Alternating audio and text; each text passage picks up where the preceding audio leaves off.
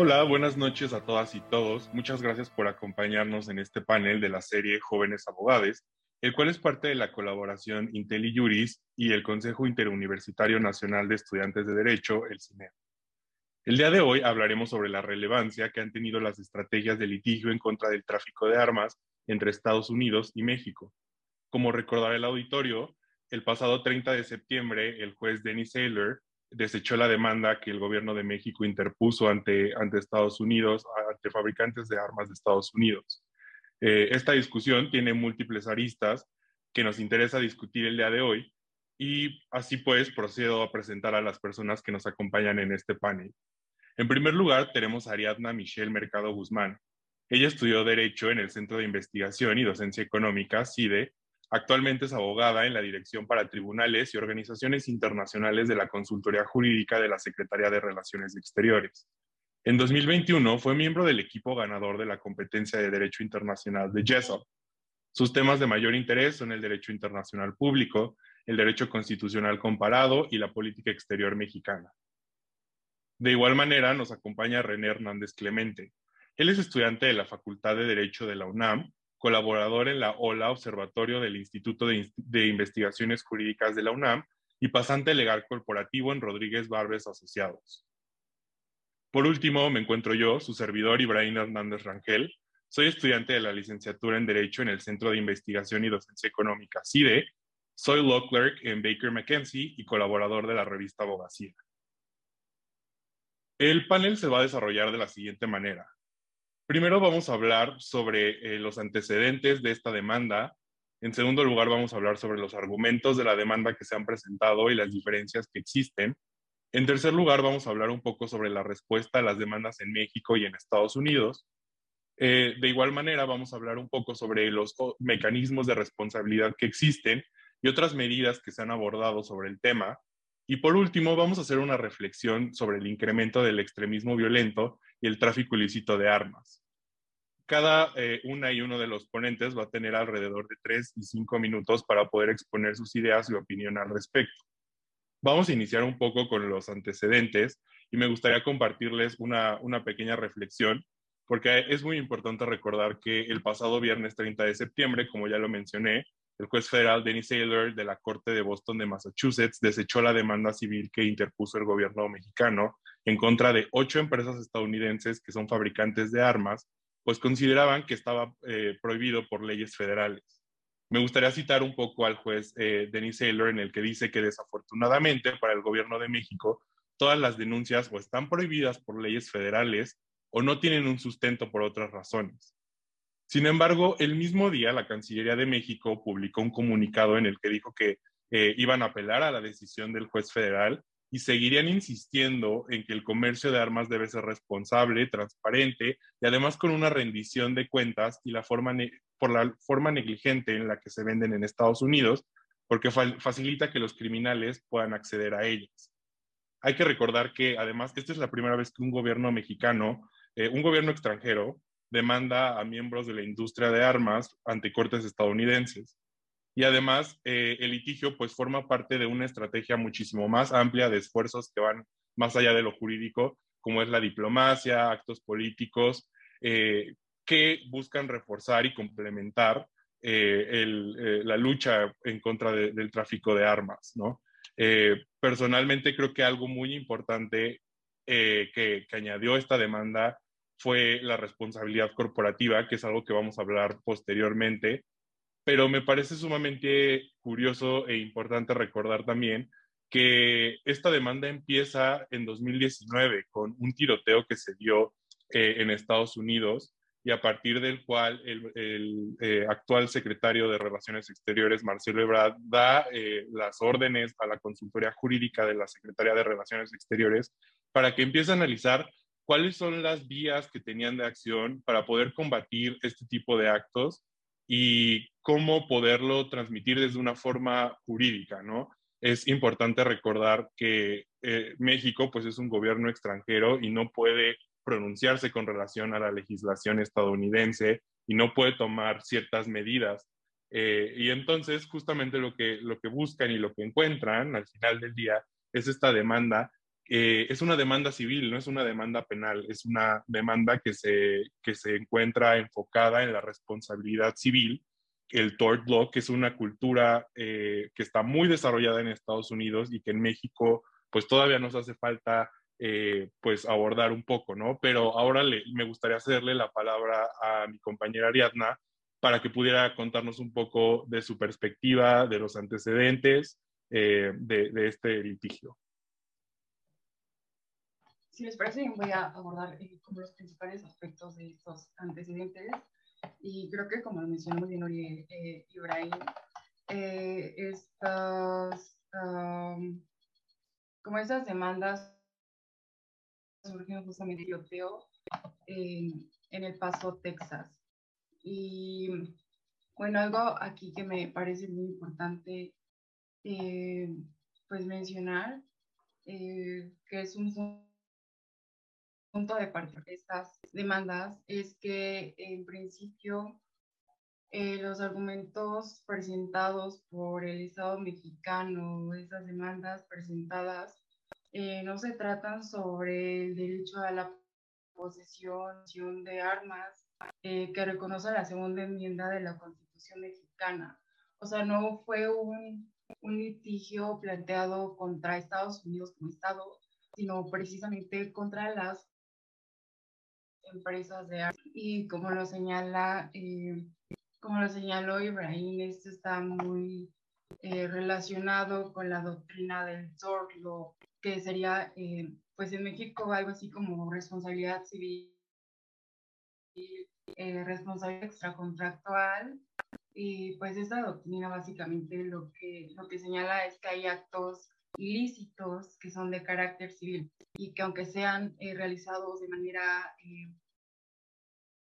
negligente, pues provocan un daño al final y que de este daño deriva una eh, obligación de reparación y esta eh, obligación de reparación es justamente en la que eh, pues se enfoca muchísimo el Estado mexicano.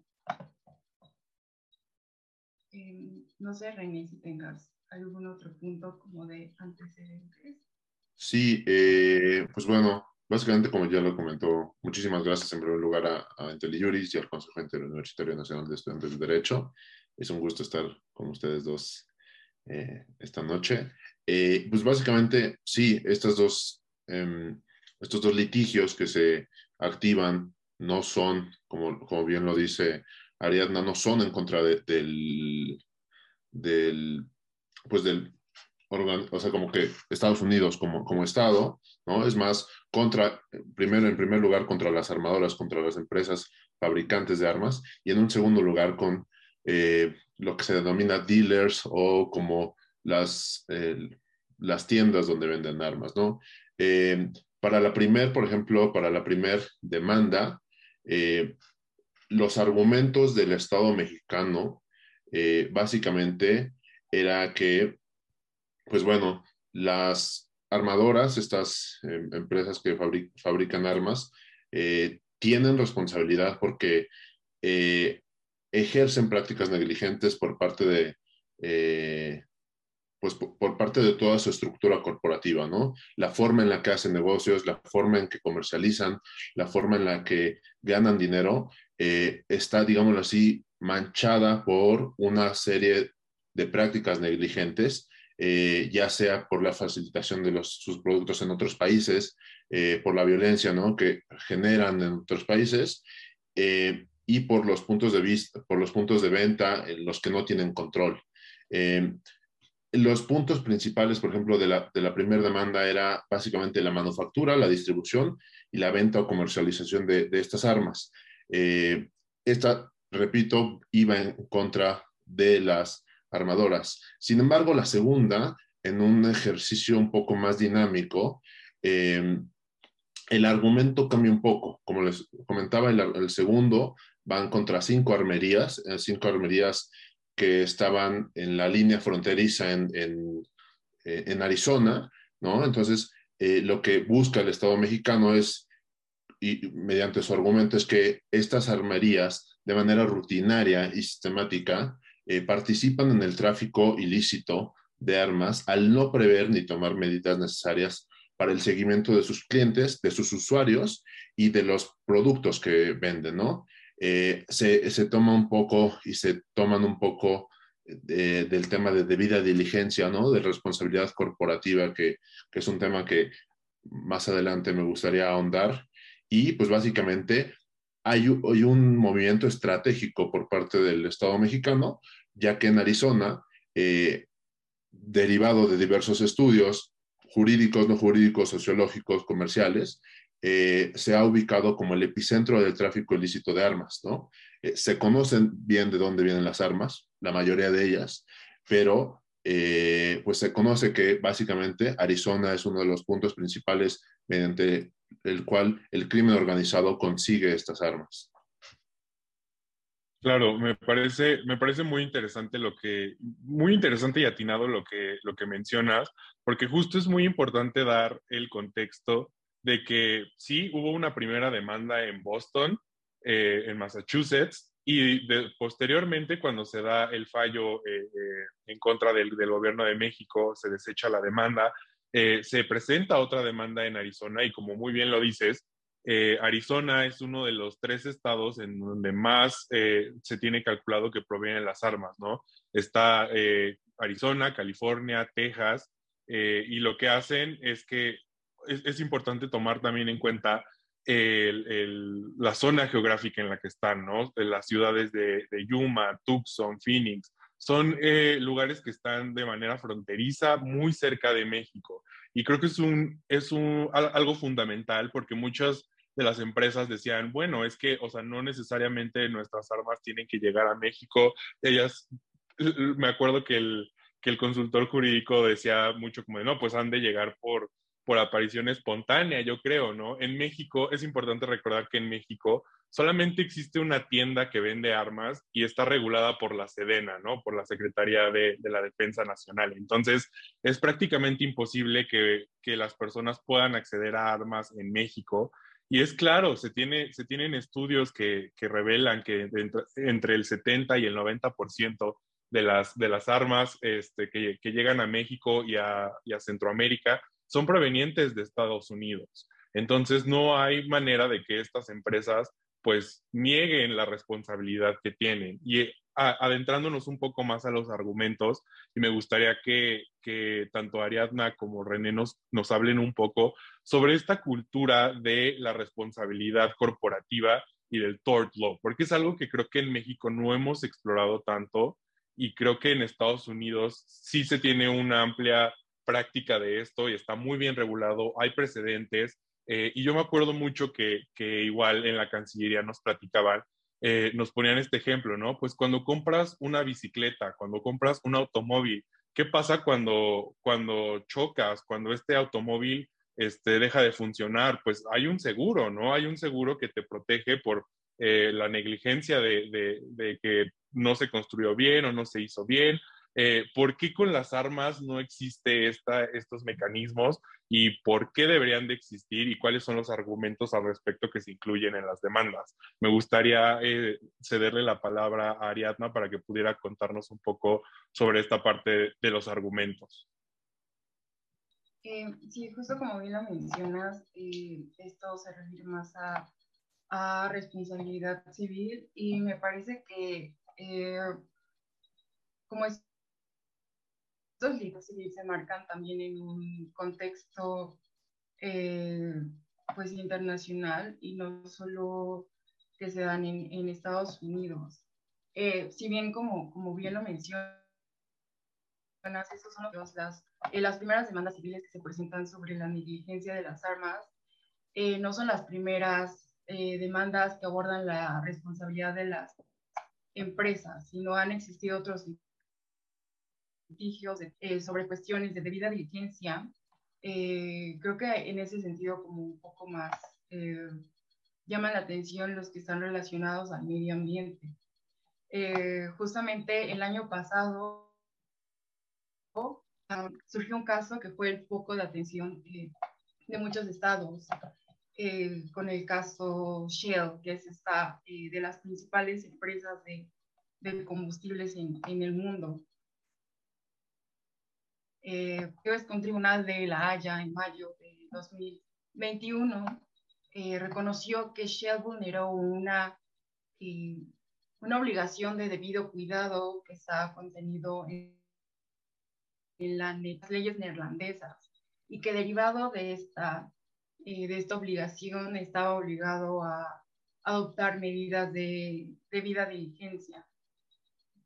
creo que hay muchas cuestiones relacionadas con ese caso y cómo se utilizó esta responsabilidad de debida diligencia interpretada a la luz de obligaciones internacionales. Pero hay dos cuestiones que en este caso me parecen muy importantes. Eh, y es que en este caso de responsabilidad civil, al final el, tribunal para eh, interpretar la obligación de debido cuidado de, de esta empresa, los principios eh, rectores sobre empresas y derechos humanos, y dos, que también tomen en consideración estos que son como eh, los objetivos de desarrollo sostenible. Y de esta demanda, eh, el tribunal también concluyó que las empresas tenían la responsabilidad de respetar derechos humanos. En este caso, Shell tenía la, eh, debía respetar el derecho al medio ambiente y creo que estos, este tipo de casos que han salido sobre el medio ambiente también reflejan una tendencia al uso de tort law en los, en los litigios de responsabilidad sobre las empresas, porque han tenido, o sea, han tenido unos obstáculos relacionados, por ejemplo, con el uso de, o con el acceso a la justicia por medio de los derechos humanos. Eh, porque, por ejemplo, eh, pues no todos los estados son parte de tratados de derechos y pues al final también los tratados de derechos humanos. Eh, en esos tratados los que tienen obligaciones son los estados y no las empresas. Entonces al final esto, eh, como el uso del sordo, también eh, se marca un poco en tendencias no solo como en Estados Unidos, sino también internacionales para abordar la debida diligencia de las empresas. Claro, muchísimas gracias por, por este panorama que creo que es eh, muchísimo más eh, internacional, ¿no? Eh, y creo que también es muy importante hablar sobre la importancia que tiene verlo desde una perspectiva muchísimo más amplia y multilateral. Este, pero me gustaría preguntarle a René cuál es tu opinión al respecto con relación a los argumentos y con relación a la responsabilidad corporativa. Muchas gracias. yo me iría un poquito quizá ya no tanto en los argumentos, yo me gustaría explicar un poco el tema de los contraargumentos, ¿no? Porque al principio, eh, las armadoras, cuando dicen, oye, yo no tengo la responsabilidad, eh, porque por esas prácticas negligentes no existen, ¿no? ¿Por qué? Porque a mí, como empresa vendedora de armas, me protege la ley de protección del comercio legal de armas de Estados Unidos. Eh, PLA, CA, por, sus por su placa, ¿no? Por, su, por sus iniciales en inglés, que básicamente otorga inmunidad contra cualquier demanda civil por daños, ¿no? Estas demandas civiles por daños que nos, nos explica muy bien Ariadna, ¿no? Entonces, básicamente, eh, ellos contraargumentaban este obstáculo procesal para que pues la responsabilidad, digámoslo así, funcionara como un blocker y entonces esta ley de protección o placa ya no subiera, ¿no? Como, digámoslo así, como cualquier litigio mercantil, a accionistas, a socios, a lo que sea. Em, uno de los temas es que, por ejemplo, esta acta, que básicamente fue la razón de, de, de por la cual se, en el primer litigio se hubiera desechado la demanda, fue porque básicamente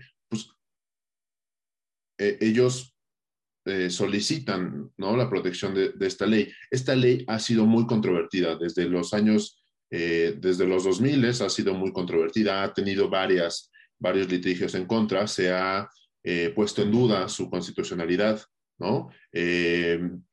ha habido bastantes litigios estratégicos como este, ¿no? Que quizá este hay que, hay que diferenciarlo un poco porque este es el, el primer litigio que un Estado exige en cortes de, Estados Unidos la responsabilidad fuera la responsabilidad de las empresas fuera de los Estados Unidos, ¿no? Digamos así, era un poco más difícil, eh, pero por, las, por la misma naturaleza del, litigio estratégico que creo y considero es estas, estos dos litigios, eh, más que preverlo, ya se sabía que iban a, aducir esta, esta acta, que es en efecto muy fuerte.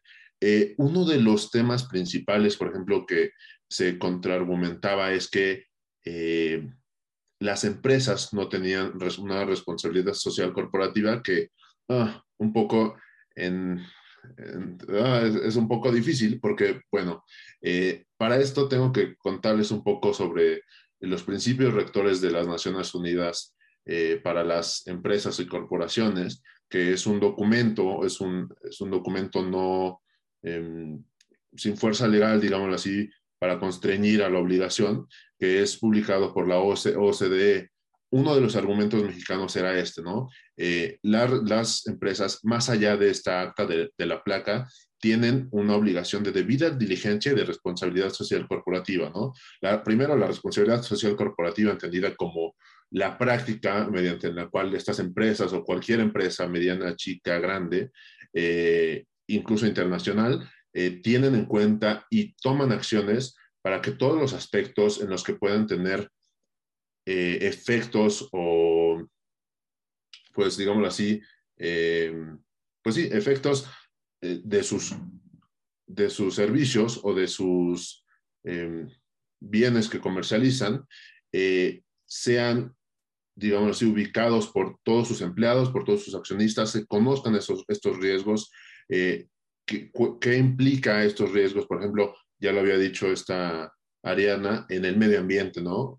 En el medio ambiente, en la seguridad, en los derechos humanos, en la salud de otras personas. Eh, y obviamente el de debida diligencia, que también en el segundo, por ejemplo, en el, en el segundo litigio contra estas armerías o estos dealers de armas en la frontera, eh, que, digamos así, aduce el, gobierno mexicano es que la debida diligencia en derechos humanos y medioambientales eh, es una obligación por parte de los estados y obviamente Estados Unidos como miembro eh, primigenio de, la OCDE estaba o está obligado a cumplir no solo como estado, sino también todas las empresas que pertenecen a él eh, o bueno, que están, que tienen base en, el, en Estados Unidos. Claro, muchísimas gracias por, por esa intervención. Y algo que me gustaría volver a resaltar y que creo que es muy importante tomar en cuenta para que el público lo sepa, es que, eh, número uno, no estamos hablando sobre una demanda que hable de la segunda enmienda o que hable en contra de la segunda enmienda. Es algo que está, habla, es un litigio civil eh, que va eh, en contra de la responsabilidad y de la negligencia de las eh, empresas eh, que son fabricantes de armas, ¿no? Y justo ahora vamos a pasar a eh, una de mis partes favoritas, porque justo es la respuesta que la demanda de, México ha tenido tanto en nuestro país como en Estados Unidos, ¿no? Y creo que esto es muy importante porque justamente he tenido oportunidad de, hablar con varias personas que han estado involucradas en, esta demanda y lo que nos dicen es que sí, o sea, es muy importante el trabajo que, que la consultoría jurídica está haciendo desde los tribunales de manera eh, jurídica, por así decirlo, legal per se, pero también es muy importante la respuesta que ha tenido eh, desde otros gremios y desde otras eh, perspectivas, ¿no? Que van, y, y es, creo que es importante tomar en cuenta que esta demanda se hace porque está afectando a las y los ciudadanos mexicanos. Hay miles de personas que mueren a diario que pierden a familiares o que se ven afectadas por eh, esta negligencia que, le quita la vida a las personas, ¿no? Eh, y algo que a mí me parece fascinante es esta figura del amicus, ¿no? Los amigos de la corte.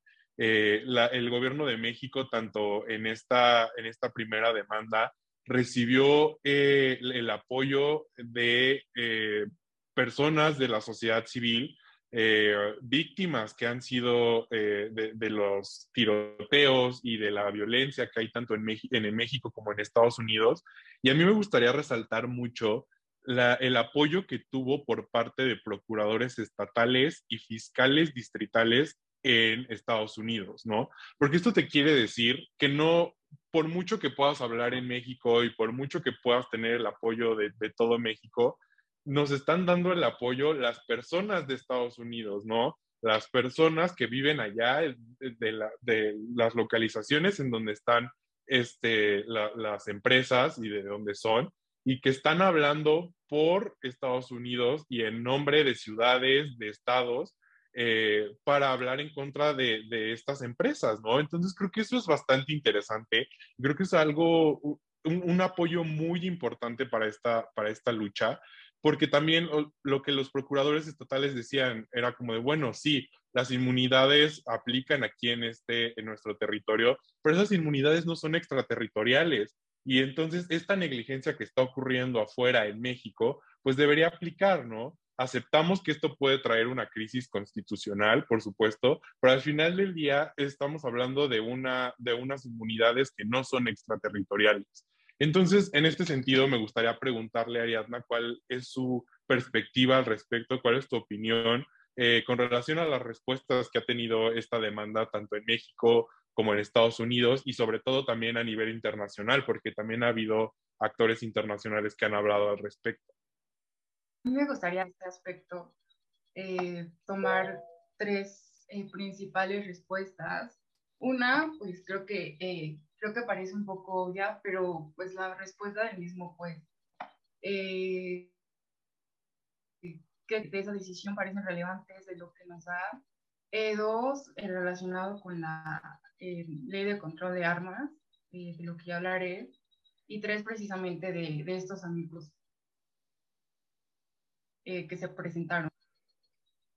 Eh, a mí me parece que, eh, bueno, en principio sí, la primera demanda fue desestimada por un juez de primera instancia en, en, el mes de septiembre. Sin embargo, me parece relevante de, de la decisión del juez que se deben de considerar porque, pues uno en principio reconoce que las cortes estadounidenses sí tienen jurisdicción en este caso o sea que al final los tribunales de Estados Unidos sí son los adecuados para dirimir este tipo de controversias.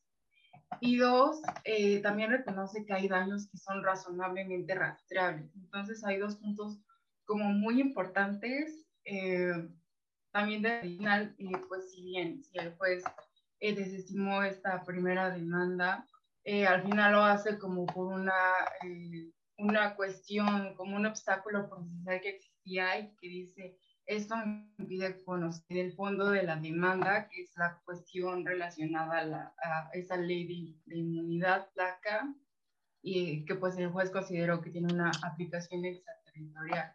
Em, dos, una de las que me parece bilateral a, a la primera demanda, eh, también lo pondría la ley de control de armas. Esta eh, es una ley que se aprobó recientemente, apenas en junio de este año, y creo que se, se, enmarca muy bien y, toda, eh, como, como bien lo mencionas, no solo se trata de, de dos litigios, sino es toda una estrategia. Eh, y pues esta ley es muy relevante porque al final prohíbe que los vendedores trafiquen o lleven fuera de Estados Unidos eh, armas de fuego.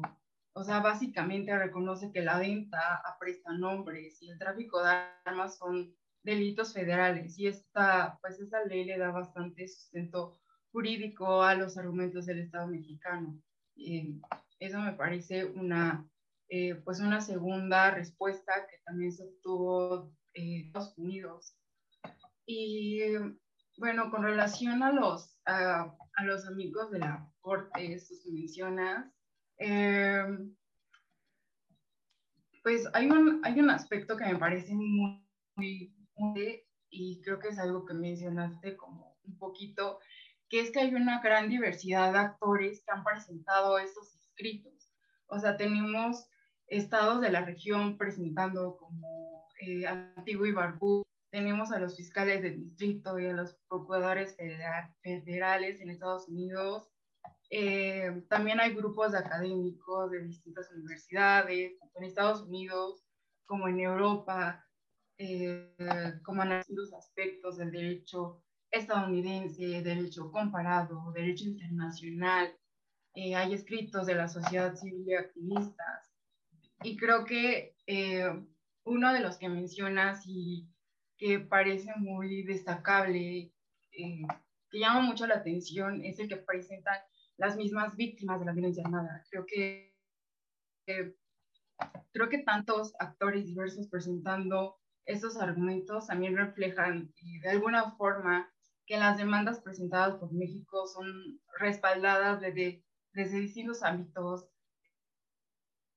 eh, distintas, que no solo son respaldadas, como lo mencionas en México, sino también en Estados Unidos, eh, en Europa, por países de la región. creo que esto es es bastante importante.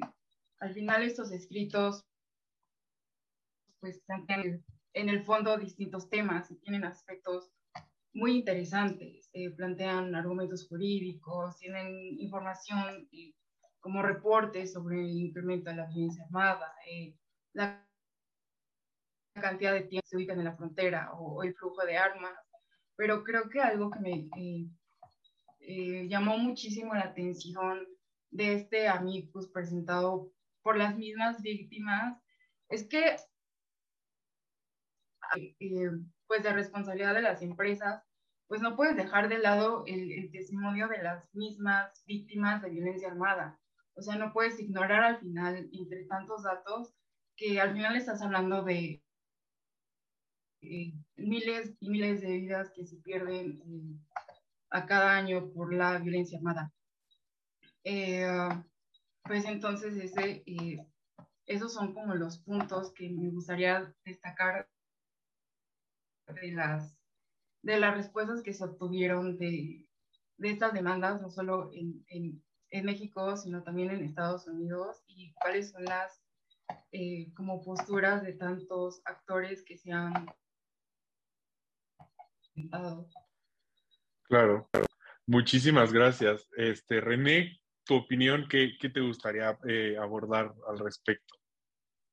Y, se me hace muy interesante justamente esta consideración personal que hace el primer juez antes al desechar la demanda, ¿no? Este, este tema justo de reconozco el problema, reconozco que hay una, digamos así, personalmente la reconozco, pero digamos así está esta ley, ¿no?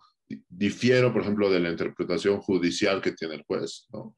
porque creo que es más un tema de política judicial, eh, mera política judicial y mera política legal, ¿no? Para evitar destapar una serie de, pues, de problemas futuros y de problemas en otros sectores para Estados Unidos.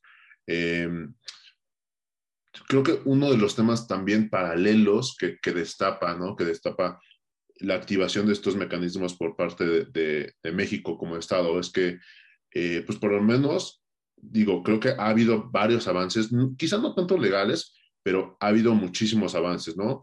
Eh, Estados Unidos oficialmente ya ha aceptado que más de 26 mil armas eh, confiscadas en México entre 2014 y 2018 fueron compradas en algún punto en Estados Unidos, ¿no? Creo que eso ya, eso ya es un gran avance, ¿no? En este, en este sentido y en este ambiente de cooperación eh, entre naciones. Em, cada año, me gustaría, soy un poquito de datos duros, entonces me gustaría como ponerlos un poco en la mesa, ¿no? Cada año, según cifras oficiales del gobierno mexicano, entran al territorio 200.000 armas, ¿no? Y solo se decomisan cuatro de cada 548, digamos así, si hacemos ese promedio, ¿no? Em, creo que son digamos así, pequeños triunfos que más que los jurídicos han hecho o han activado, digamos así, mediante, esta, mediante estos amigos coreanos, De, de ocho escritos, ¿no? De 14 procuradores fiscales, de 26 fiscales de distrito, ¿no? Que, que han activado y que han puesto en, en, como que en la mesa esta discusión, ¿no? Producto de esto es que hoy estemos hablando de esto, producto de, producto de estos litigios es que pues es una solución, digamos así, alternativa o una búsqueda de solución alternativa al problema de violencia que tiene el país.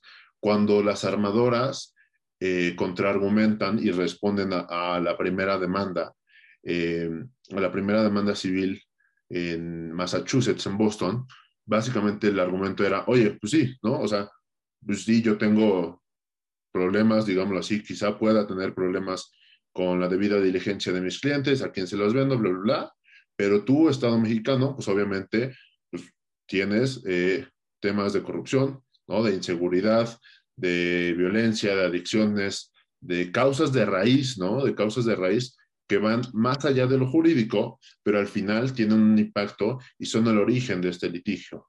Eh, México creo que fue, bueno, el Estado mexicano creo que fue bastante inteligente, además de solicitar, pues, el, digamos así, el acoplamiento de medidas internas para tanto para las empresas, ¿no? En las partes de, los puntos que se exigía, tanto las empresas como lineamientos internos de seguridad, que básicamente ahí estaban jugando justo con, con los eh, con los principios rectores que les comentaba anteriormente, como hacerlos judicializables, ¿no? Como activarlos y obligarlos. Eh, más que eso, también solicitamos una compensación económica, ¿no? Y entonces creo que ahí, digamos así, México como Estado y como actor principal jugó una especie, le entró al juego de los Estados Unidos, ¿no? En Estados Unidos justo este Terror Law pues, es básicamente, eh, pues muchos lo, conocemos, es te demando porque has tenido omisiones, ¿no? Este, este activamiento de estos mecanismos no solo son importantes para, tanto para Estados Unidos como en, su derecho interno, sino también para mantener y proponer precedentes, eh, ya sea en nuestro país y, o en otros países. Em, a mí me, interesa mucho que eh, el tema, volvería un poquito al tema de responsabilidad eh, social corporativa, porque básicamente estos principios eh, y, uno de los resquicios que se, pueden obtener de, los documentos que, México interpone es que lo que solicitan es que haya mayor control porque hay algunas actividades empresariales, ¿no? Hay algunos productos que son intrínsecamente peligrosos, que tienen riesgo, ¿no? Digo así, quería poner un ejemplo más vistoso, pero creo que no hay mayor ejemplo que justamente quien vende un arma, ¿no? O sea, quien vende un arma literalmente está en la obligación de decir, oye, pues en mi cadena comercial, en mi, cadena eh, económica, ¿a quién se lo vendo? ¿A quién le doy seguimiento, no? Eh, es muy interesante porque la dinámica, y todo lo conocemos, la dinámica estadounidense un poquito como muy corporativista, muy orientada al derecho, a la protección de los intereses económicos, es bien interesante en estos temas, ¿no? Eh, cualquier, los invito a cualquier persona que, nos esté sintonizando, que, que, eh, nos hace el favor de, escucharnos esto, esta hora, que ustedes pueden entrar a las páginas eh, webs, a las páginas en Internet de las 11 armerías, de las 11 originales armerías que, que fueron demandadas, y ustedes pueden ver que hay una estrategia comercial que justamente es la que está argumentando el gobierno mexicano, ¿no? No hay controles, parece que hay, además, o sea, además de no controles, parece que hay una oferta, una invitación a comprarla, ¿no? No hay, por ejemplo, eh, un control de de justamente utilizar las redes, digamos, utilizar Internet como un medio responsable, ¿no? Para que no puedan entrar mayores de edad, para que no puedan entrar, perdón, menores de edad a estas páginas, ¿no? Entonces, lo que hace es evidenciar las omisiones que creo que también le, pega bastante al gobierno de los Estados Unidos, ¿no? Por este tema de republicanos, de demócratas, ¿no? Y justamente también eh, tiene que ver con, con los gobernadores que están en esta línea fronteriza, que son justamente, que son eh, republicanos, ¿no? Y, entonces intenta jugar con, creo yo, el, el Estado mexicano con simbolismos más allá de estrategias jurídicas esenciales. Claro, claro, y me parece clave lo que, lo que mencionas, porque justo hay estudios que indican cómo es que estas empresas incluso tienen modelos de armas que van encaminadas a, poder, a que el target o a las personas que van dirigidas son narcotraficantes. O sea, hay, armas que tienen logos de caudillos, de incluso que puedes mandar como a, diseñar eh, frases de narcotraficantes. Es, es, es, un, es un modelo de negocio que va muy específico y que las mismas armerías saben quiénes son las personas que les van a comprar, ¿no? Y también algo, algo que, que me gustaría eh, señalar y, replantear, eh, como bien lo decía Ariadna, es que justamente lo que nos permite hacer los amicus es dar una perspectiva diferente que el gobierno de México no podía, no quería o tal vez pues no, no, no era adecuado que diera, ¿no? Nos está dando, es la oportunidad para que la sociedad civil y otros actores que son fundamentales puedan dar sus puntos de opinión y puedan abonar y puedan añadir eh, argumentos que van muchísimo más allá de lo jurídico para que las y los jueces puedan tener un contexto más amplio de cuál es la realidad de lo que está ocurriendo en México. Y creo que eso es bastante valioso y creo que eso juega un papel fundamental en, en estos dos litigios. Eh, ahora nos gustaría eh, hablar un poco más sobre otros mecanismos de responsabilidad y otras medidas que se han tomado, ¿no? Hay que recordar que esta es una estrategia muchísimo más amplia y aquí me gustaría hablar demasiado sobre el eh, papel que ha jugado eh, la consultoría jurídica de la Secretaría de Relaciones Exteriores, ¿no? Eh, esta está encabezada por el consultor Alejandro Celorio Alcántara, quien ha visitado diferentes universidades, tanto en México como en Estados Unidos, para hablar del tema e intentar difundir eh, lo que está ocurriendo, ¿no? Creo que es fundamental la manera en la que se ha difundido este tema. Por ejemplo, a principios de año, el canciller Marcelo Ebrard ganó el premio, ¿no? A, Persona del Año por la, por la Asociación de Control de Armas, que creo que al final de cuentas, más allá de ser como un acto político o un acto de publicidad, creo que da visibilidad al tema y no solamente a nivel nacional, sino a nivel internacional, ¿no?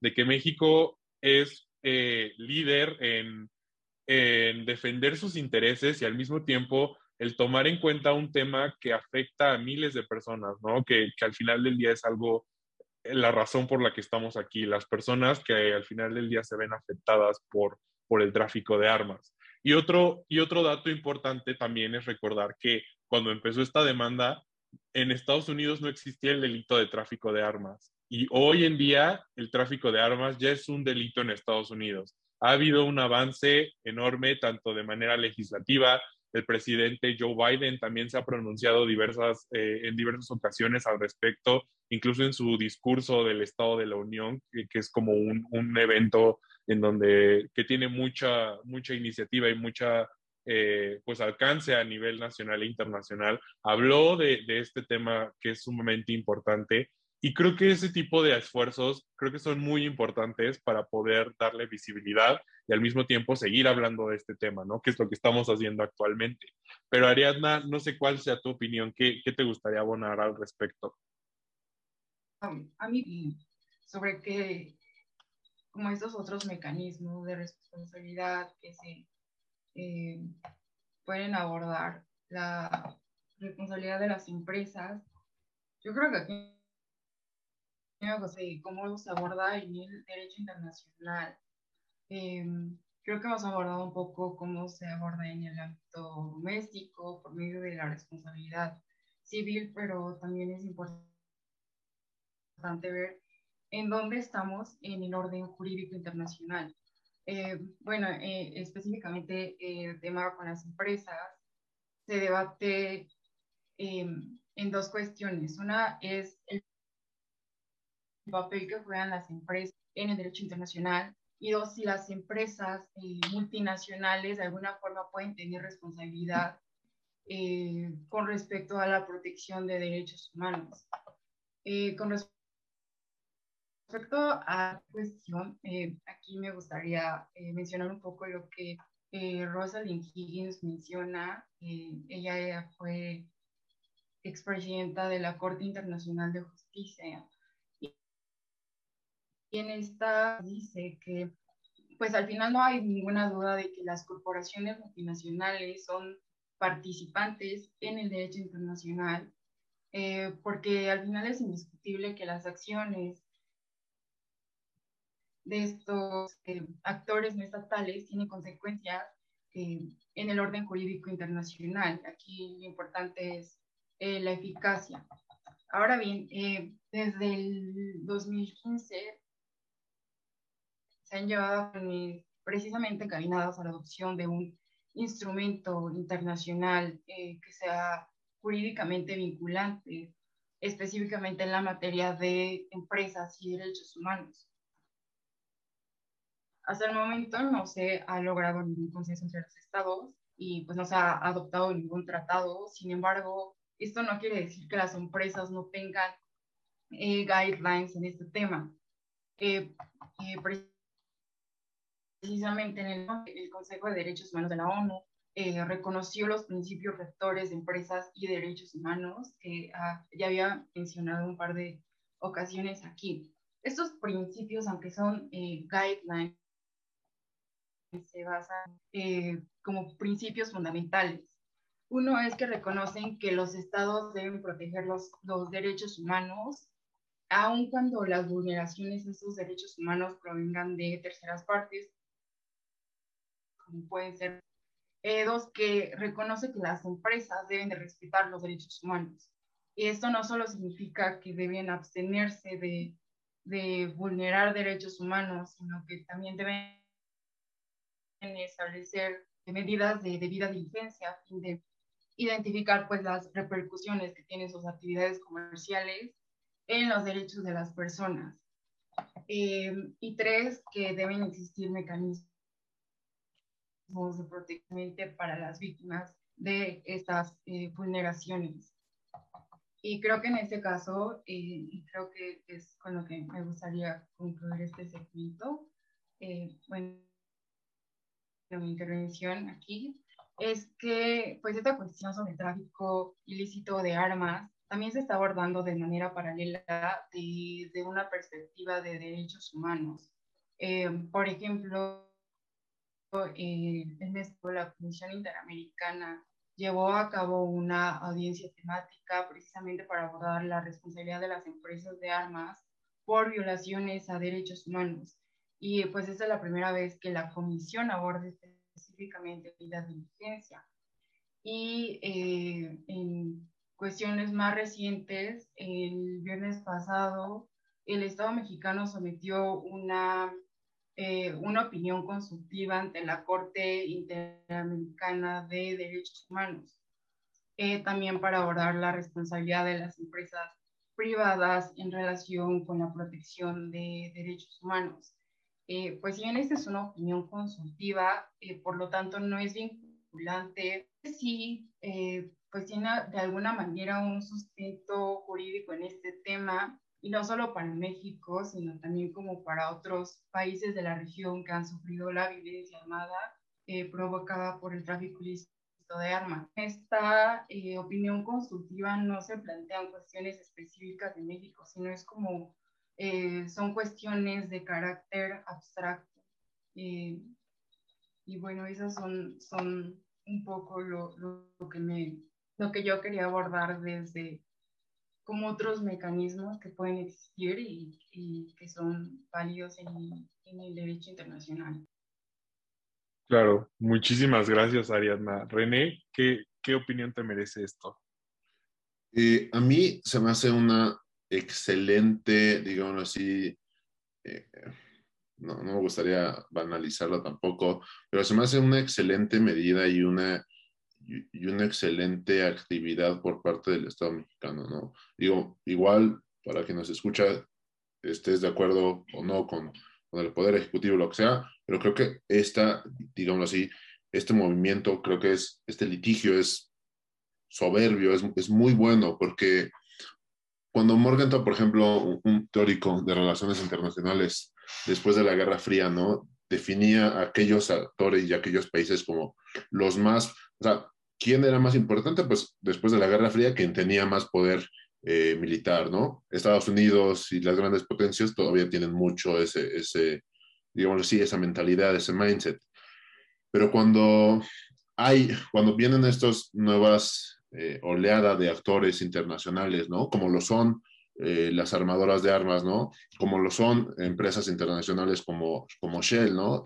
como nos platicaba Ariadna, como lo son, por ejemplo, los amigos Coreae, eh, creo que se abre una, una, posibilidad y se abre a una em, pluralidad de ideas en donde ya no es quizá, eh, y como lo decía el, el, juez cuando desecha la primera, ¿no? Pues igual, pues sí, ¿no? O sea, ya no, no apoyo mucho esta idea, pero pues tengo que dar la razón. Pero creo que son un poco, o sea, como de, un poco pequeños empujes que se le da eh, tanto al sistema interno o al sistema eh, internacional, ¿no? Para, para, estos temas. Creo que es una excelente, es un excelente ejemplo de litigio estratégico, ¿no? O sea, lo que intenta, por ejemplo, la Consejería Jurídica, ¿no? A través de la Secretaría, bueno, la Secretaría de Relaciones Exteriores, a través de, de la Consejería Jurídica, es justamente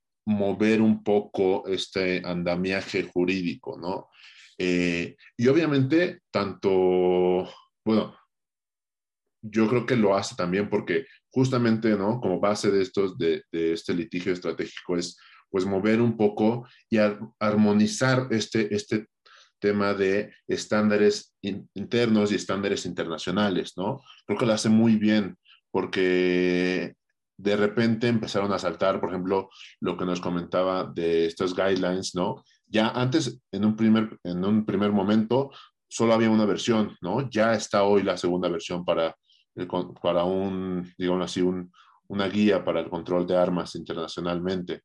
Eh, creo que fuerza bastante bien más que sutil, fuerza bastante a, los operadores jurídicos estadounidenses a replantear un poco el, las ideas o las bases judiciales en las que sostienen mucho de, mucho de sus argumentos, ¿no? Como, como un modelo estadounidense típico del que conocemos.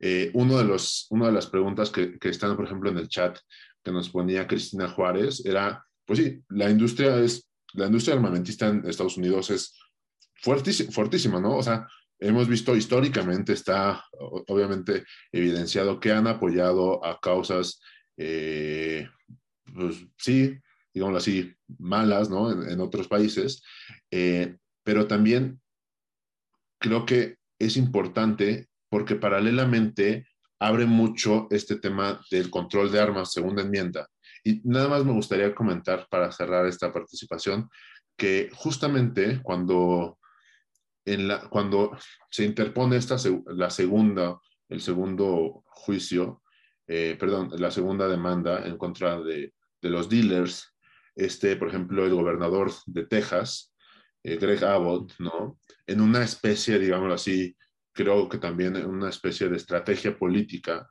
él interpone y emite un comunicado en el que eh, considera a los grupos de crimen organizado mexicanos como terroristas, ¿no? Y esto no solamente es una especie de, de tema político, esto no solamente tiene implicaciones políticas, eso, esto tiene implicaciones legales, porque si bien, por ejemplo, en el tema, y muchas de las personas que, que tienen conocimiento en, el tema de, de lavado de dinero y, financiamiento del terrorismo saben las implicaciones no solo comerciales, sino jurídicas que tienen eh, al nominar a, un, a un, grupo, a, una parte, a algunas personas de otro, de otro estado como terroristas, creo que también tiene mucho que ver en, este, en este, los efectos que este litigio estratégico trajo, ¿no? Eh, creo que también le pega muchísimo a la Asociación Nacional del Rifle, ¿no? Que obviamente por todo la, históricamente el apoyo del Partido Republicano que ha tenido, ¿no? Por todas estas relaciones que han tenido. Y, creo que es bastante inteligente. Eh, repito, fuera de que congeniemos o no con, con la actual administración, pero creo que es muy inteligente y creo que cualquier abogado, y aparte es un tema difícil, ¿no? Es un tema, es un tema, un tema complicado, ¿no? Estos son son estos eh, temas complicados que les tocó a este juez, ¿no? Y entonces creo que es bien importante y súper interesante. Claro, claro, y creo que algo muy, muy interesante que abordaste fue la importancia de saber y de conocer el contexto, eh, tanto político como social de Estados Unidos, ¿no? hay que recordar que en esta segunda, en esta segunda fase de apelación, eh, lo que el consultor eh, Celorio decía es que, bueno, vamos a llegar hasta la última instancia y esa última instancia es llegar hasta la Suprema Corte, ¿no? A la Corte Suprema de Estados Unidos. Y también hay que recordar que ahorita la, la, Corte Suprema, pues ha habido mucha controversia, ¿no? no este, este año fue un, un año muy controversial para la Corte. Tuvimos eh, en tema de, control de armas, hubo un caso, ¿no? El New York State eh, contra Brewer, en donde se hablaba justamente de estos permisos que las personas necesitan eh, para poder portar armas y cómo deben comprobar que necesitan esas armas para defenderse, ¿no? Creo que eso es un tema importante a, tomar en cuenta porque creo que puede cambiar la estrategia del gobierno para ver si, le, si nos conviene o no nos conviene el, el, llegar hasta la, hasta la Corte Suprema, en donde sabemos que hay precedentes ahí eh, y situaciones que podrían afectar la demanda más allá de, de, de argumentos jurídicos, ¿no? Eh, y ya para cerrar, eh, creo que es, es, importante que demos como una reflexión sobre lo que, lo que nos parece esta, em, esta, estas demandas y este litigio que ha, que ha sucedido en contra de los, de los fabricantes y comerciantes de armas. Y a mí me gustaría finalizar con una reflexión que va encaminado a eh, las juventudes y también a las personas que nos están eh, viendo y escuchando actualmente me parece muy importante que imaginemos un, eh, un México sin armas. Eh, es muy importante esto, ¿no? Porque ¿qué, ¿qué, pasaría? Muchos de los problemas que enfrentamos actualmente y que son cotidianos en el México de hoy, pues no existirían. El tan solo los asaltos que vemos en las calles, este, los feminicidios, que es un tema fundamental en la agenda de, de nuestro país, creo que todo ese tipo de problemas se podría, podrían no existir si este tráfico de armas no se diera. Creo que es fundamental que las juventudes hablemos de este tema y nos adentremos en esta demanda, porque creo que también nos da una oportunidad de aprender sobre cómo es que el derecho internacional y cómo el derecho comparado puede ayudarnos a formarnos en mejores eh, abogadas y abogados, ¿no? El poder comprender un sistema jurídico, más allá de aprenderte las leyes, lo que dicen los códigos, los estatutos, creo que es importante conocer las diferentes estrategias que hay y los diferentes sistemas jurídicos que hay, eh, no solamente eh, en México, ¿no? nosotros compartimos em, territorio con Estados Unidos, somos vecinos y ellos tienen una cultura jurídica completamente diferente, ¿no? Entonces, eh, creo que es muy importante para, para, las juventudes que nos, que nos apropiemos de este tema, que hablemos al respecto. Eh, a mí me gustaría eh, pues recomendarles que si tienen oportunidad y tienen curiosidad de conocer más del tema, se acerquen a la página del acervo diplomático, el acervo histórico diplomático. Eh, ahí tienen toda la información súper bien explicado de las demandas, los, documentos jurídicos, pero también de todas las iniciativas que, ha habido este, en comunicación, entrevistas, eh, diálogos que ha habido, opiniones de diferentes expertas, expertos. Entonces, creo que es muy importante que recordemos la importancia que tiene la participación ciudadana y sobre todo, pues aquí, ¿no? Este panel de juventudes, el poder hablar de esto y apropiarnos de este tema, creo que es fundamental, ¿no? Y pues al final del día hay un hashtag que, que fun ha funcionado a lo largo de esta, de esta demanda, que es el hashtag no más tráfico de armas, ¿no? Entonces, creo que es importante que lo usemos y que eh, alcemos la voz y hablemos al respecto. Y pues nada, creo que eso sería eh, mi reflexión final, pero Ariadna, eh, me gustaría eh, saber tu opinión y qué es, qué es lo que concluyes de, de esta interesante plática que hemos tenido. Listo.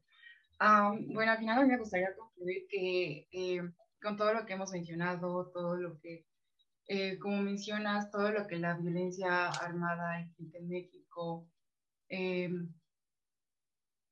en, los, en la seguridad eh, pública, tampoco, tampoco se puede ignorar como eh, pues todos estos temas que han surgido también en, en Estados Unidos, como con el creciente aumento en los discursos de odio, eh, como en este tipo de extremismo racial. Eh, creo que también es un, un, punto muy importante y porque al final en esos temas, todas estas como tiroteos, pues son como los dos elementos que están ahí, como este discurso de odio, pero también un arma fácil de adquirir. Eh, entonces creo que al final también pues, se involucra esto. Y otra cosa, eh, pues solo como para concluir, creo que también el flujo eh, de armas hacia México pues un poco se reduce o,